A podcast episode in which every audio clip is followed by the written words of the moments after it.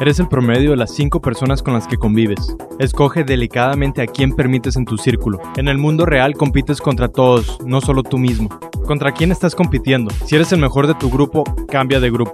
Necesitas a alguien mejor que tú en tu vida para que no bajes la guardia. No te conformes y no caigas en mediocridad. Solo las personas mentalmente fuertes y con una ambición de superarse son lo suficiente valientes para incrementar el valor de su universo conocido, donde el ambiente más sencillo exige los más altos modales, valores y conocimientos para poder dialogar con otras grandes mentes. Recuerda las palabras de Eleanor Roosevelt, las grandes mentes discuten ideas, mentes promedio discuten los eventos, Mentes pequeñas discuten gente. Entonces, ¿contra quién estás compitiendo para crecer de una manera intelectual con la cual te brindará una mejor economía? Crea tus oportunidades para vivir experiencias que solo un bajo porcentaje de personas tienen el corazón para hacerlo. Tú también puedes ofrecer y vivir una clase mundial. Este fue tu minuto de coaching. Si gustas obtener más estrategias o preguntas, en Twitter o Instagram me encontrarás como Coach Luis Marino.